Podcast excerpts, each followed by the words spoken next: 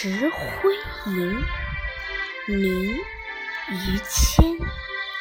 千锤万凿出深山，烈火焚烧若等闲。粉骨碎身全不怕，要留清白在人间。作者：于谦，字延义，号节安，钱塘人，明代诗人。政治家，他的诗朴素自然，内容多为忧国忧民或表现自己坚贞情操，有《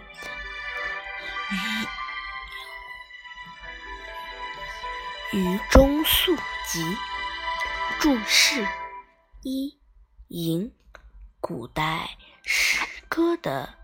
一种体体载。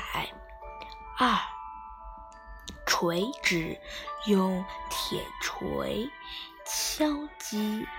三凿凿开。四若等闲指形容看得很平常。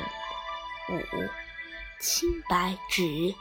这里是双关语，表面上指石灰的颜色洁白，实际上是指人品、指人品格的清白。译文：经过千锤万击，从深山凿出。把烈火焚烧看为平常，即使粉身碎骨也不害怕，只想要把清白留在人间。赏析：这是一首借物咏志的诗篇，诗中借歌咏石灰，表现了自己不畏艰难。坚贞不屈的高尚精神。诗的首句是形容开采石灰石很不容易。次句中“烈火焚烧”是指烧炼石灰石。加“若等闲”三字，又使人感到不仅是在写烧炼石灰石，它还象征着志士人人无论面临着。怎样严峻的考验，都从容不迫，视若等闲。第三句中“粉骨碎身”极形象地写出将石灰石烧成石灰粉，而“全不怕”三字又使我们联想到不怕牺牲的精神。最后一句更是诗人直柔情怀，立志要做。纯洁清白的人，以石灰为玉，托物言志，读来让人感到胸襟博大，给人们以深刻的启迪。扩展：于谦为官，